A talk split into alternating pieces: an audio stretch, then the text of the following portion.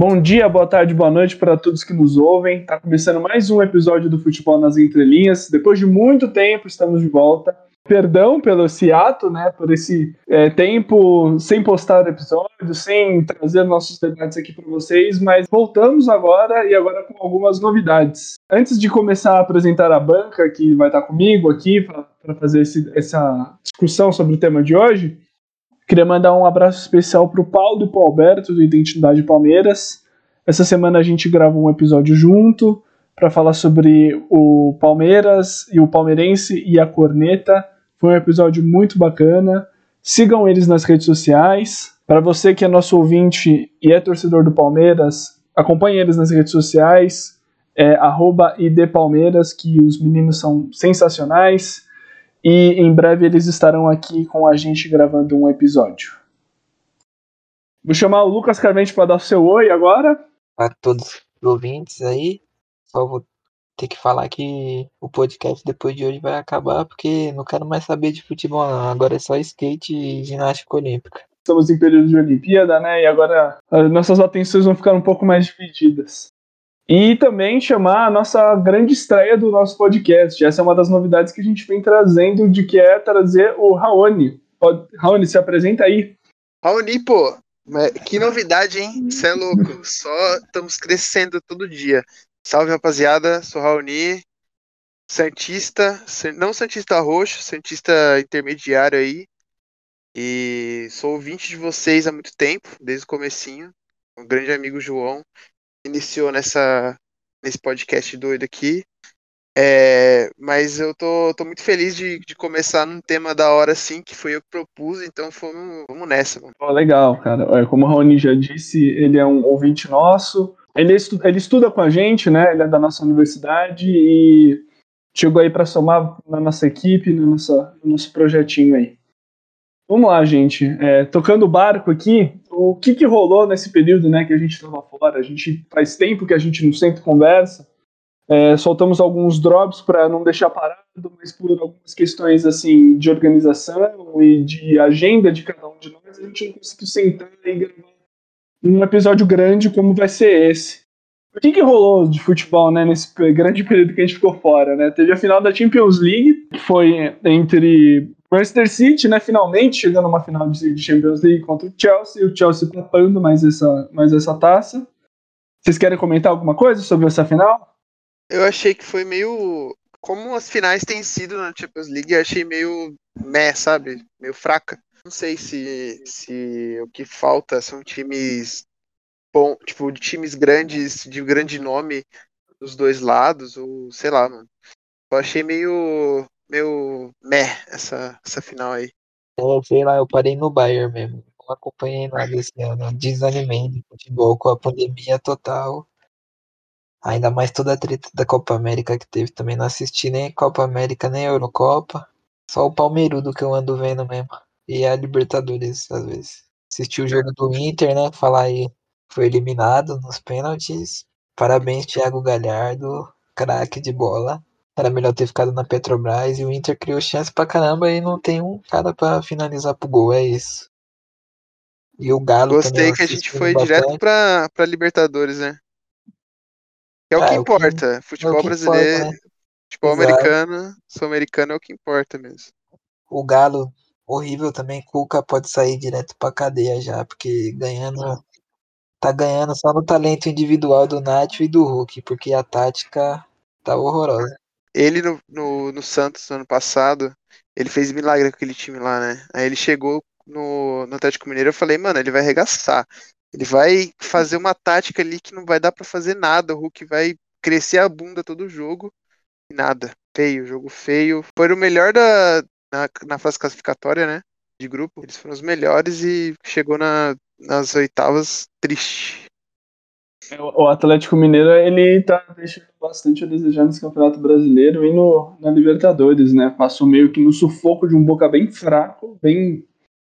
Não apresenta nada demais e eu, eu, eu acho, assim, o, o um técnico ok, é, mas para ele estar tá dirigindo, para ele estar tá à frente do elenco do Atlético Mineiro, eu acho muito pouco. A gente vê também uma coisa que a gente conversa motivo de que o Atlético Mineiro tem zero projeto de futebol, né? Tipo, ele sai do São Paulo para pegar o Cuca simplesmente por essa questão de memória e de afeto por ele ter sido campeão da Libertadores e nada conversa com o trabalho dele.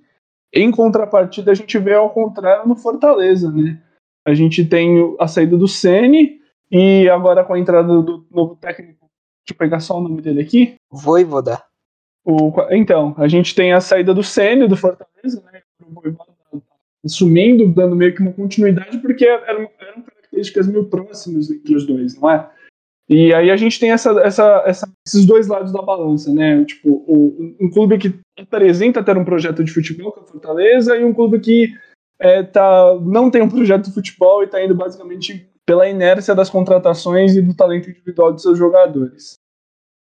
E vocês querem falar mais alguma coisa sobre o que a gente perdeu nesse ato que a gente ficou fora? Ah, mano, eu só queria falar um pouco sobre a Copa Brasil, a Copa América, mano. Foi triste uh, o jogo final.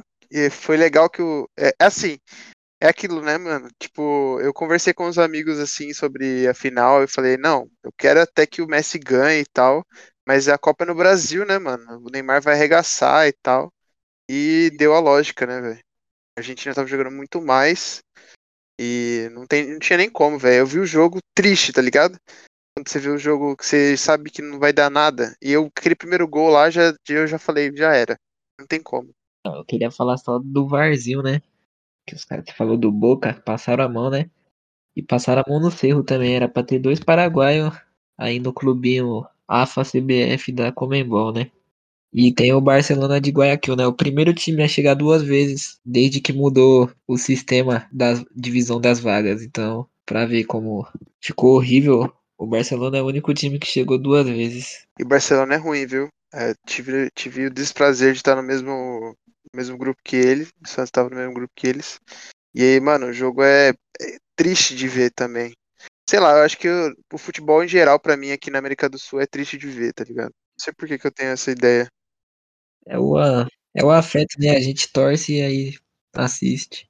Porque se for só pelo jogo, essa Copa América eu, eu não acompanhei quase nada. Eu dando meio de bode com a seleção brasileira, porque por, entre, por diversos fatores de que não cabe nesse episódio, talvez a gente até grave um episódio só para falar sobre isso. E, cara, como essa Copa América foi, foi um fiasco, né? Tipo, tudo errado e tudo dando errado. E graças. E coroado, foi coroado a Argentina sendo campeão no Maracanã. Não era para ter tido essa Copa América, o Brasil por algumas manobras políticas trouxe para cá, né? Aqui que está sendo o epicentro da pandemia na América do Sul, como, como é que você vai realizar um campeonato continental dentro do Brasil sem, sem assim, simplesmente só por trazer esse campeonato, né? Bem complicado. Bom, gente, agora indo mais agora para a introdução do nosso tema, a gente vai falar um pouco, voltar naquele, dos nossos episódios e falar sobre memória de futebol.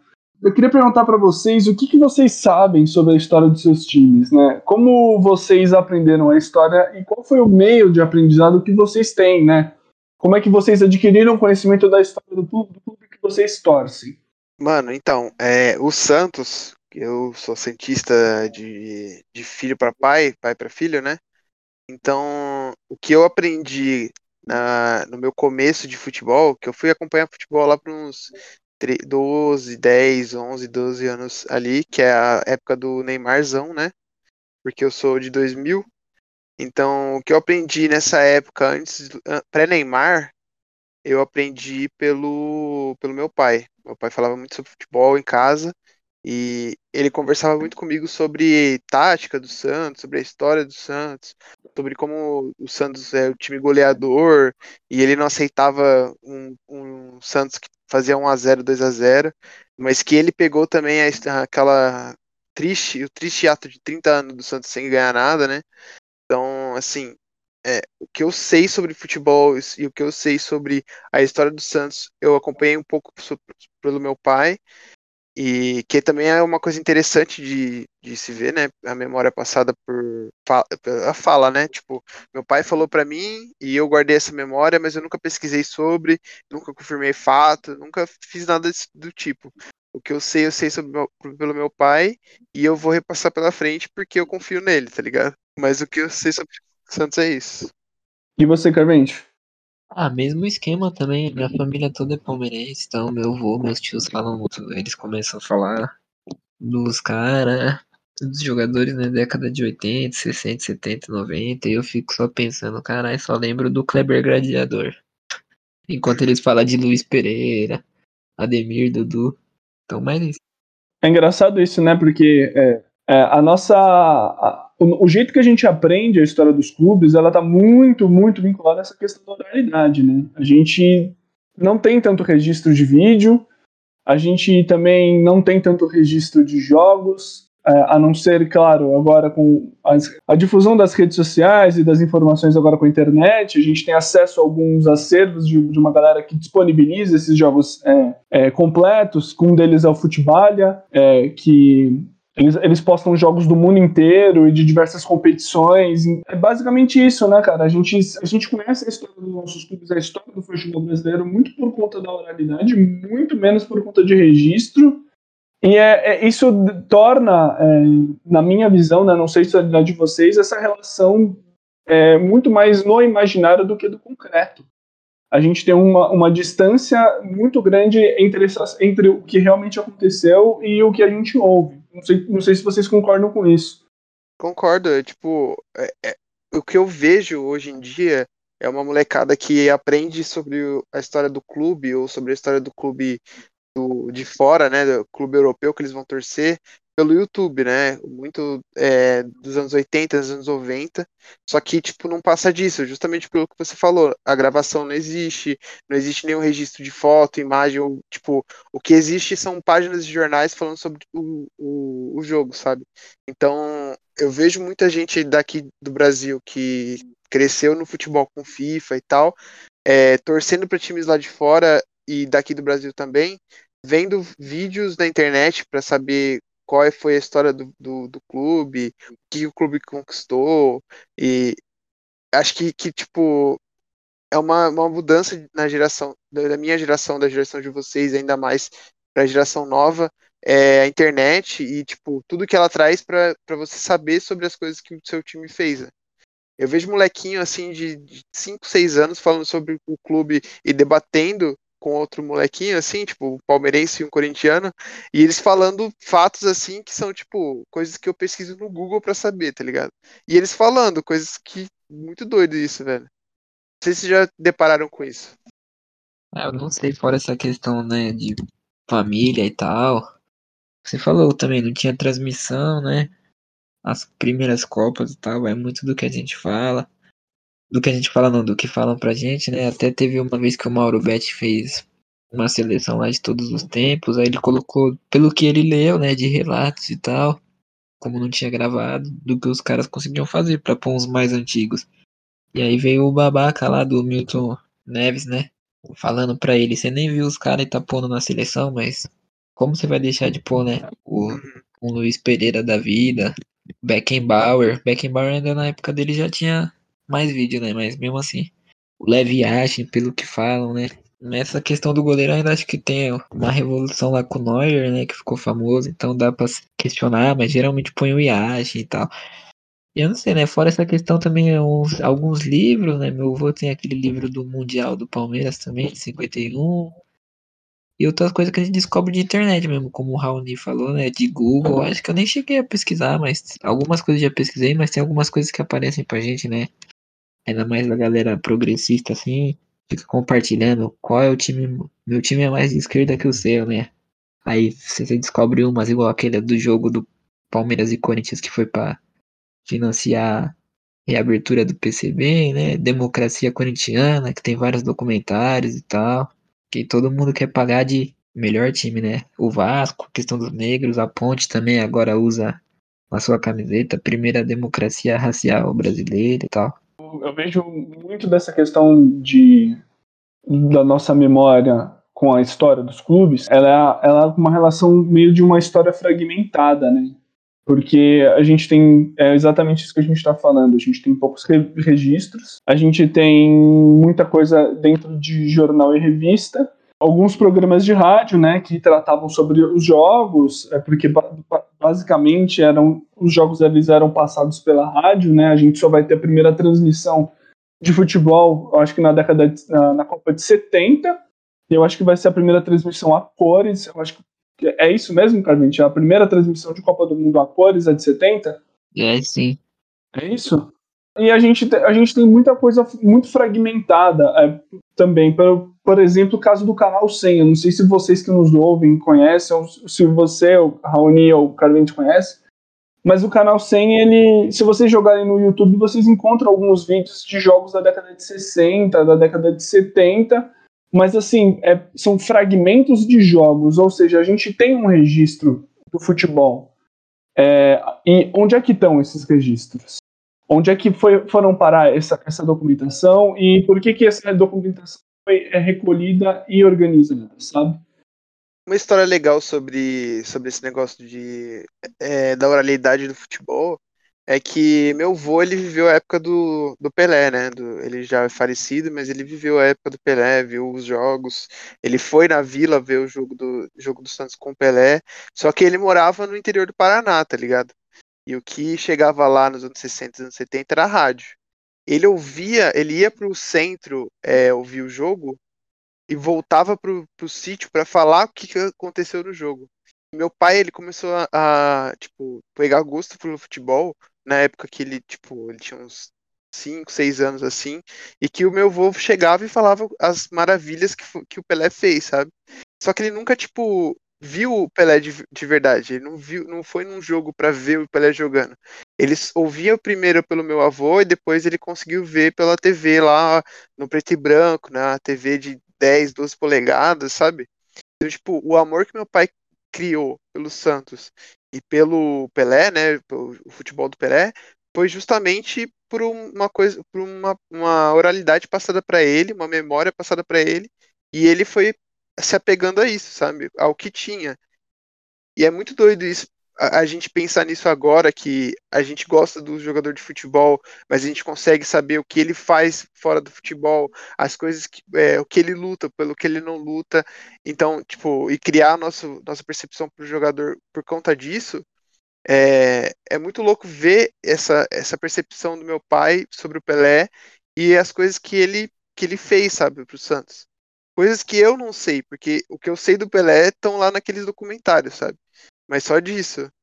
E é engraçado que isso também gera uma coisa que eu vejo muito na, nas gerações mais recentes, né? De que há uma contestação de tipo, ah, o Pelé não era tudo isso porque a gente não tem registro e porque o futebol ele era é, ele era muito mais devagar, os, os defensores eles eram piores do que os defensores de hoje e por isso eu coloco o Cristiano Ronaldo e o Messi como os melhores da história por conta disso. É um problema nosso isso, né? De tipo, a gente não tem registro do que, que foi o Pelé, do que, que foi esse Santos direito. É, nem, nem o, o, Palmeiras da época também, que era espetacular, né? Era o único time que conseguia rivalizar com o Santos. Então, assim, é, é muito doido essa, essa visão que meu pai tinha e a que eu tenho sobre o Santos. Porque eu peguei uma geração que foi muito vitoriosa, que foi muito foda, mas agora, nada, né? Tipo, e, ele viveu a década de 80 e 90 do Santos que não teve nada, e o que fazia ele ser Santista era a época do Pelé. E o que, eu faz, que faz eu ser Santista hoje é a época do Neymar, tá ligado? Então, é, essa correlação é legal, mas é mais interessante ainda esse negócio de o que ele conseguiu ver, o que foi passado para ele e como que isso chegou até mim, sabe? Então, dentro desse problema, né, dessa questão do registro, das fotos de registros, a gente vai entrar dentro do nosso tema principal do programa, de que são os museus e arquivos de futebol. É, a gente tem, atualmente, é, tem uma quebra muito grande é, de que estudar futebol, há uns tempos atrás, dentro da academia, era um tabu enorme. A gente vê que essa tem, anda tendo essa quebra recentemente, principalmente pela presença do ludopédio, né? O Ludopédio ele é uma plataforma de que ele apresenta diversos eh, textos e pessoas se debruçando acerca não só do futebol, mas acerca do esporte, tratando dele de uma perspectiva mais acadêmica e de pensar mais ou menos o que a gente faz hoje, né? De pensar é, no futebol e no esporte, suas relações com a sociedade e com um tempo que é, cada um se debruça. É, eu ando percebendo de que há uma dificuldade, não só para pesquisadores da área, é, mas também para um público em geral que gosta desse tipo de assunto, de ter o acesso à história, não só do futebol, mas ao acesso à história dos clubes, dos seus clubes de coração. É, de gostariam de ter acesso mais a essa questão da materialidade, é, de ter mais contato com essa questão da vivência, do que, que era esse clube, de como, como, era, como era essa relação é, da sociedade com o clube há 20, 30, 40, 50 anos atrás. Eu cito, por exemplo, o exemplo do Palmeiras. Eu cresci frequentando o clube do, do Palmeiras, né? Eu fui sócio por muitos anos do do Palmeiras. E por eu ter, é, por eu ter sido sócio, eu tinha livre acesso para entrar, por exemplo, na sala de troféus do Palmeiras. E era uma sala enorme, era uma sala bem grande, com, com troféus e medalhas de diversas modalidades, porque o Palmeiras é uma sociedade esportiva e ela não é somente sobre futebol, então tinham medalhas e troféus de atletismo, é, natação, saltos ornamentais e, claro, de futebol. O projeto da Arena que veio para o Palmeiras, eles é, propuseram reformar o estádio e depois construir um novo espaço para a guarda dos troféus. Só que até agora, pelo, até o, o presente momento que a gente está gravando esse episódio, esse, esse memorial, esse espaço de memória e essa sala de troféus não veio até hoje. Eu também tive a oportunidade de conhecer o, a sala de troféus e, a, e a, o Centro de Memória do Santos e é a mesma coisa é uma, é uma questão muito mais expositiva dos troféus do que propriamente de documentação e de uma relação com a sociedade. Sabe uma coisa que eu, que eu fico imaginando nesse, nessa, em relação a esse tema? Que todos os times paulistas têm mais de 100 anos, né? E as comemorações dos 100 anos dos times, eu falo é, do Santos, né? Que eu, que eu vi a comemoração, era na época que o Neymar tava jogando no Santos até, era foi só um lançamento de uma camisa retrô, tá ligado? É, ou o lançamento de um livro com imagens dos, dos 100 anos do Santos. Nada voltado à preservação da imagem do Santos e da, da memória do Santos nesses 100 anos. Não sei como foi nos outros, nos outros times do, do, de São Paulo e os outros times do Brasil, mas eu acredito que, se, que seja mais ou menos igual assim. E falta a falta, né, de, de pegar essa, essa história, porque 100 anos é tipo muita coisa. O futebol evoluiu demais esses 100 anos, né? Então dá para montar um, um, museu legal, dá para montar um arquivo legal com isso. Mas Sim. nada nada é feito para realmente chegar nesse nesse ponto, né? Sim, é, exatamente. É tipo, é, é, basicamente o seguinte: são os clubes muito mais preocupados em registrar as conquistas recentes do que propriamente um registro da sua própria história. Eu sei que o Santos eles têm uma, uma questão de militância muito forte de se opor, principalmente da torcida jovem, de se opor à ditadura militar. E o Santos não traz isso para dentro do seu memorial. Eu acho que é a diretoria que impede isso, mano. Na uhum. verdade, sim. Porque é, uma construção de um por exemplo, o Corinthians, ele é a democracia corintiana, né? É, é o, a luta contra, contra a ditadura, eles têm muita coisa sobre isso, a, a própria torcida tem bastante é, faixa guardada sobre nessa época e tudo mais. Um, não, não fazer um memorial sobre a democracia corintiana com, com os jogadores ainda vivos, sabe? Pelo menos um documentário, tá ligado? E nada disso é, é criado porque o pelo que eu, eu acho, pelo que eu, que eu sei um pouco também, é muito ruim você fazer esse tipo de propaganda, né? Pro próprio clube, principalmente Sim. o Corinthians, que tá super quebrado e tal. Mas é, a, a própria diretoria, por conta do patrocínio, por conta de, da, CB, da própria CBF, é muito difícil você chegar e falar assim, não, a gente vai fazer um documentário para demonstrar, demonstrar como o Corinthians é contra a ditadura militar. Eu acho que não, não se encaixa muito no que a, a diretoria atual dos clubes está tentando passar, né? Que é, tipo, chamar mais o, o, o cara que vai. É, uma. Como que é o nome da mina lá do Palmeiras? E, da Crefisa? A Leila. A Leila, uma tia Leila, tá ligado? Chamar uma tia Leila pra, pra patrocinar um clube. Então, é, essa ideia que, que tá na minha cabeça, assim, de, tipo, ah, eles não fazem isso por causa dos patrocinadores. Eu não sei porquê, mas é muito forte, sabe? É, e a gente também percebe uma relação muito menos é, estrita do clube com sociedade, como era no, no, princípio e como deveria ser, né? Porque um clube de futebol ou um clube esportivo ele tem um vínculo com a sociedade. É um vínculo que, que anda cada vez mais é, se desfazendo, né? Os clubes cada vez mais se comportam como empresas e eles têm que prestar contas aos seus acionistas, que seriam é, quem é, patrocina, e eles acabam tendo essa sempre essa postura meio isen, é, de, de isentos e de, é, de sempre tirar o pé, né? A gente vem, tem uma mudança agora, com alguns clubes se manifestando publicamente, mas assim, ações efetivas, como propriamente isso que a gente está falando, de é, tratar de museus e tratar de arquivos de futebol e fazer esses trabalhos com a sociedade em ações efetivas, isso é, o que dá a entender para a gente é que é uma é, são palavras jogadas e nada de. Por a gente saber esse, esses pormenores do futebol e saber que aqui no Brasil não é muito incentivado é, a criação de museu ou a criação de um arquivo, eu fico muito feliz que o Museu do Futebol ainda dá, tá dando muito certo, sabe? Sim, que... é verdade. Porque o Museu do Futebol, você sabe mais isso do que eu, porque você já entrou lá dentro como pesquisador, né, e tal. É, o Museu do Futebol, ele apresenta a ditadura militar como tem que ser apresentada. A, é, a, dá, pra, dá pra gente falar que eles pegou, pegaram um pouco leve e tal, mas eles mostram, tipo, a proibição do, do futebol feminino, como que o futebol feminino burlou isso, como que eles construíram o futebol é, durante a década de 80 e 90.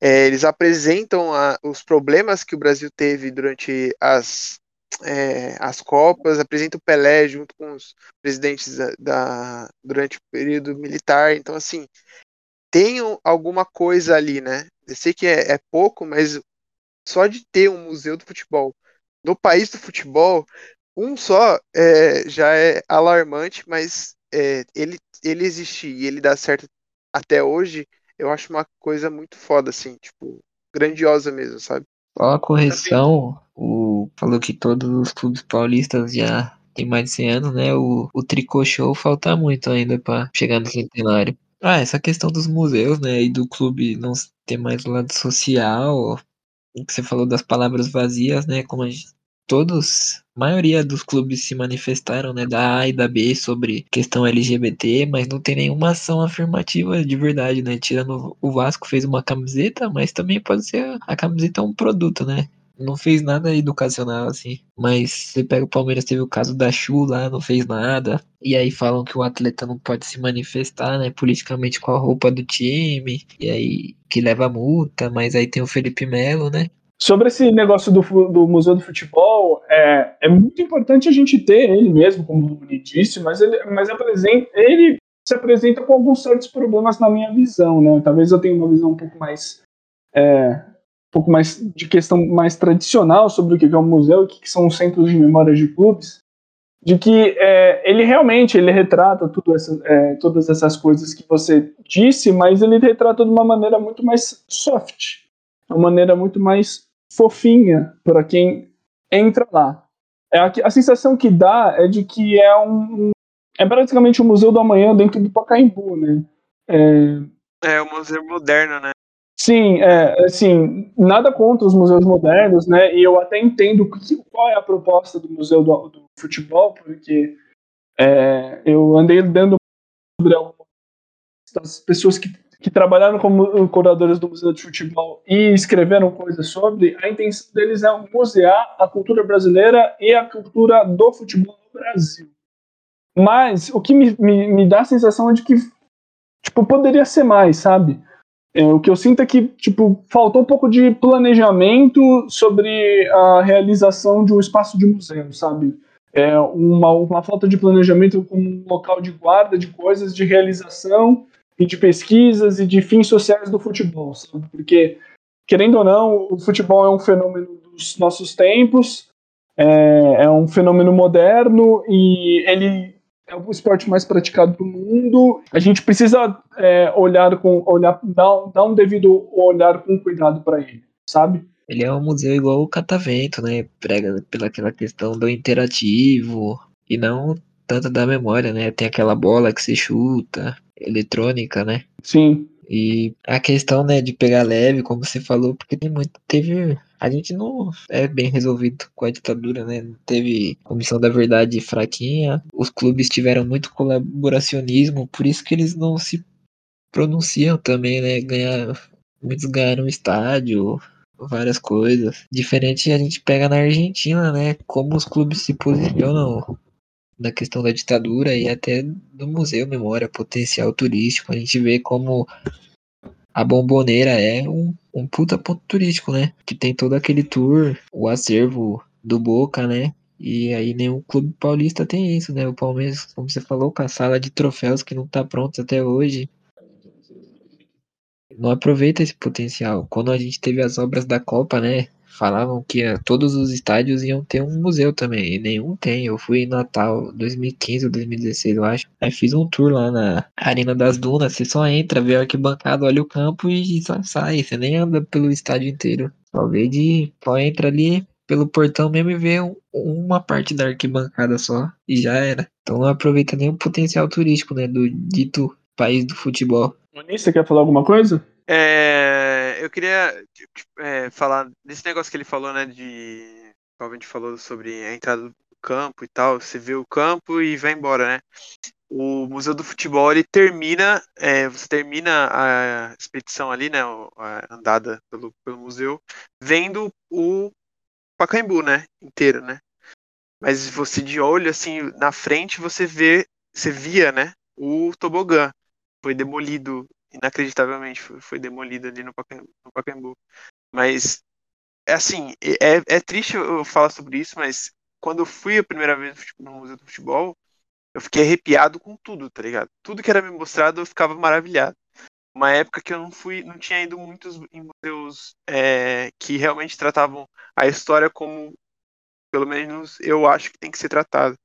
Mas eu ficava arrepiado com tudo, aquela, aquele lugar que você entra ali arquibancada, embaixo da arquibancada que eles mostram os gritos da torcida, é, aquela parte onde mostram a, os materiais que eram usados na bola, em 50, na chuteira e tal. E ir pro Pacaembu e ver aquela imensidão lá, e ver o, o quão grande era o tobogã e tal, me, me marcou demais, assim, sabe? Porque eu ia pro Pacaembu sempre com meu pai, pagava 10 lá no, no tobogã e assistia os jogos foda, assim, voltava para casa no, no, metrô, muito foda e tudo, tudo incrível, assim. E lembrar que o tobogã foi destruído e que o futebol tá ali e não vai ter mais aquele impacto é muito triste para mim. Não sei como que é para vocês a relação do Pacaembu. Assim, tendo uma visão mais crítica agora, olhando para o Museu do Futebol, é, isso tudo que você falou, isso tudo é meio que proposital, é isso mesmo que ele propõe. É você se sentir dentro de um estádio, se sentir dentro disso. Mas eu, eu, acho, eu acho isso muito legal, muito interessante, claro. Eu acho isso muito importante, porque eles também contam com uma parte de acervo mais dinâmico, né? De que você apresenta registros da tua relação com o clube. Eu acho isso muito legal de ter uma memória viva sobre o clube, sobre o futebol, mas eu ainda acho pouco. Eu ainda acho pouco pela, pela ainda mais pensando no Brasil, de que a gente tem pouco registro de tudo de futebol, né? A gente tem é, jornais espaçados que estão muito mais concentrados em pessoas que estão uh, interessadas em colecionar. É, são pessoas que são detentoras de algumas coisas que eles vão atrás e colecionam. E é isso, né? Tipo, é, o museu ele poderia ser muito mais, ele poderia abranger tanto uma perspectiva mais tradicional quanto essa perspectiva é, moderna de museu. E também pensar também, não só dentro do Museu do Futebol, mas dentro dos clubes, né? É, nessas, nesse tipo de ação, porque numa, é, em perspectiva expositiva, eu acho que também seria interessante para os clubes irem atrás desse tipo de documentação. É, porque, querendo ou não, são documentos históricos que tratam sobre o clube, né? É, ir atrás de jornais, ir atrás de, de, de fotos de que estão espalhadas por aí. A gente não tem um acervo organizado para tratar sobre isso. Tem até essa questão do Esses dias, né, o Palmeiras tava pegando o primeiro contrato do, do Valdir, Joaquim de Moraes, né? Estavam pegando uns documentos para levar pro acervo do clube, mas é aquilo, né? Aí vai ficar. Aonde vai ficar isso? Vai ficar fechado. Não vai ter acesso nem pro sócio torcedor, para ninguém. Vai ficar numa gavetinha ali e já era. O que fazer com isso? E aí a gente volta naquilo, né? Que foi até uma coisa que o Raoni é, lançou pra gente é, em off. Existe alguma ação afirmativa da CBF para realizar esse tipo de coisa? Na minha concepção, eu acho que não. Não sei se na de vocês também não. Eu acho que a CBF está mais preocupada em realizar o campeonato, em abrir durante o Covid, em ouvir os times, os, os grandes times, do que realmente voltar para a história ou qualquer coisa do tipo. Eu, a minha relação com a CBF é de tristeza total, sabe? É, é, é, é, é ouvir eles, eles afirmando junto com o Flamengo ter que voltar com a torcida e ficar abismado com o potencial que o futebol tem no Brasil e qual, qual o que, que eles estão colocando, qual que é o local da CBF, o que, que eles fazem. Nada. Tristeza mesmo. E tem CBF de um lado ou do outro.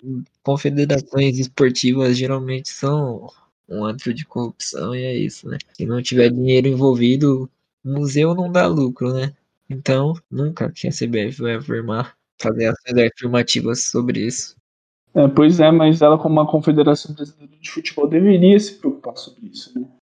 O que a gente vê hoje é muito mais a CBF sendo reflexo do jeito que a gente consome futebol hoje e zero preocupação com outras modalidades. Porque, por exemplo, o futebol feminino tá, começou a engatinhar agora. Por conta de. É, por conta de pressão da própria Comebol, né? Se você não tiver um time feminino, você não disputa os campeonatos é, continentais. Então, a partir disso, teve que se começar a pensar em campeonatos nacionais femininos. Porque nem isso a CBF pensou, nem isso a CBF se propunha. Quanto menos pensar numa questão de memória sobre futebol brasileiro, de como pensar sobre arquivos e museus sobre o futebol brasileiro. E a Confederação Paulista, pior ainda, né? Se a gente pensar na CBF como algo péssimo para o futebol, o futebol paulista é até mais triste, né? Porque é o que movimenta mais dinheiro, é o que tem mais, é, mais torcida em, em números tipo é, concentrado e não consegue fazer nada com isso, tipo, não consegue mover nada além do futebol do Campeonato Paulista. Por quê, né? Eu não entendo isso, velho. E o Campeonato Paulista que o Campeonato Paulista, o Campeonato Carioca, que tem muita coisa para se que daria para se tratar e simplesmente não tratam, né? Mas, é, enfim, gente, é, é, tudo isso que a gente está tratando aqui parece ser meio utópico, né? Mas o pior que não é. A gente tem exemplos lá fora de que há essa relação, né? É, na Europa, a gente tem principalmente os museus de futebol da França e o Museu é, Nacional do Futebol Inglês, que fica em Manchester. Eles tratam tudo disso de que a gente está tá, tá falando. Eles têm é, essa preocupação em relacionar o futebol e a sociedade, e porque aqui vai uma alfinetada, porque eles entendem essa importância do futebol para a sociedade, com a sua comunidade ao redor, ao redor dos clubes, e aqui a gente infelizmente não tem. É, então, os museus que uh, os, museus, os museus franceses de futebol e o museu inglês de futebol eles pensam muito nessa relação do futebol com a comunidade. Tanto é que no acervo deles, é, fazendo um comparativo com o acervo do, do, do museu de futebol, é, eles têm é, chuteiras, bolas, camisetas, pôsteres, fotografias. E o Museu do Futebol, ele basicamente ele tem as fotos que estão expostas, essa questão da sonoplastia, né, dessa sensação de estar dentro do estádio. E é, é uma, tem uma preocupação no acervo de biblioteca deles muito mais voltada para a questão jornalística do que propriamente de registro de futebol, um registro documental de futebol. E a gente também não precisa ir nem muito longe, né? É, a gente só olhar para os nossos países vizinhos, como bem disse o Carvente, toda a relação do futebol uh, argentino, e também a gente tem o, o, o, o Estádio Nacional do Chile, né? Que tem aquela famosa frase É um povo sem história, um povo sem memória é um povo sem história. E tem a arquibancada que não foi reformada, né? Aquele pedaço que é para lembrar que foi um centro de tortura. E aí, gente, é, o que, que vocês podem apontar para só numa conversa de bar? Qual seriam algumas propostas que a gente poderia apontar aqui para tentar solucionar esse problema de que a gente veio apontando até aqui nesse programa? O que eu, que eu acho assim, o que eu acho sempre sobre essas questões, principalmente relacionadas à história, é a questão cultural, né? Porque assim, se a gente pensar que a história surgiu na França como, como, como disciplina, e eles têm as maiores, os maiores acervos as maiores bibliotecas, é, os maiores museus, e que muito dessa, dessa cultura passou também para a Inglaterra, com a escola inglesa de, de história, e, e essa é toda essa efervescência de, da história existe lá e que foi passada para a gente exatamente uma versão mais moída e mais tecnicista do que, que a gente tinha que fazer aqui, é, eu, eu acho que tem mais relação à cultura do que a outras coisas, assim. Porque se a gente for pensar aqui no, no exemplo vizinho da Argentina, é, falar a favor da ditadura argentina é uma coisa inacreditável. Tipo, é uma coisa que jamais qualquer argentino, qualquer pessoa que esteja concorrendo a qualquer coisa falaria. É, mesma coisa em todas as outras, as outras nacionalidades aqui no, no, na América do Sul, Uruguai, no Peru e tudo mais. Mas aqui no Brasil, como a gente não consegue lidar com a nossa história, consegue sentar e observar as coisas ruins, o que, o que é, realmente lidar com a nossa história, a gente nunca vai conseguir chegar no nível de, de realmente fazer um museu do futebol que seja voltado para o arquivo, voltado para a demonstração, voltado a, a respeitar a história do futebol, respeitar a nossa própria história, né? Porque se a gente não conseguir fazer um movimento que realmente é, revolucione essa, essa questão social e essa questão do pensamento político, pensamento social, a gente não vai conseguir só conseguir dar passos de, de bebê, assim, né? Nunca vai chegar no, no objetivo. Aí eu acho que tem muita coisa para se resolver ainda, né? A gente não tem nem mais Ministério da Cultura, nem do Esporte. Tem aquilo que os governos petistas fizeram de pegar, como tinha muita verba sobrando, né, das Forças Armadas, criar um, um monte de atleta militar e aí mandar atletas profissionais, né, para os jogos militares, como se eles fossem militares de verdade, em vez de dar bolsa pelo Ministério do Esporte. Então a gente tem que reconstruir esses dois ministérios primeiro, né, e mudar essa mentalidade, tirar os atletas militares, né, começar a dar bolsa pelo esporte para financiar outros esportes além do futebol, né? Até o vôlei tá sucateado agora, assim, com a diminuição de patrocínio da Caixa, do Banco do Brasil. A NBB tava com risco de nem acontecer, que é de basquete, para quem não sabe. Então a gente tem que resolver todas essas questões, né? Com a nossa própria cultura, os patriotas que odeiam tudo que o Brasil produz e investir mais nesses museus, como eu falei, até um jeito de aproveitar os grandes elefantes brancos da, da Copa, como falaram que iam ter em todas as arenas, as 12 arenas que foram construídas. E aí você pega São, o Arena Pernambuco, que é em São Lourenço da Mata. Nenhum time quer mandar jogo lá porque é longe do Recife, né? E como o jogo é à noite, transporte fecha, ia ser um. Eu não sei qual é a tradução certa disso, mas em inglês eles chamam de TOD, né? Que é Transit Oriented Development, que é um, um bairro feito para o transporte público, né? Que ia ser todas as ruas ali irradiando para o metrô que ia ter lá e cancelaram simplesmente o metrô, então nenhum time manda jogo lá, então a gente tem que recuperar esse legado das coisas, né? Legado olímpico, legado da Copa, que não tem legado nenhum, rever esses projetos, o VLT de Cuiabá ficou jogado também, ver um jeito de tornar atrativo de novo, reconstruir, sei lá, fazer o metrô em São Lourenço da Mata e aí fazer um, o centro de memória lá, fazer um museu lá, dar algum jeito de fazer um estádio ser relevante, igual alguns estádios viraram até escola depois, né? davam aulas lá, porque não tem nenhum time de nível de série B. Além dessa questão governamental, eu penso também nessa questão dentro dos clubes, né? De precisa, a gente precisa também resolver essa questão de, da descentralidade documental, de que é, não só o futebol, mas os clubes de futebol também passam por isso, né? É, de uma força-tarefa para juntar essa documentação e tratar dela, de ter essa documentação disponível, tratar e tornar ela é, disponível para quem se interessa e para quem corra atrás. É, não deveria ser tão burocrático assim ter acesso aos acervos de clubes.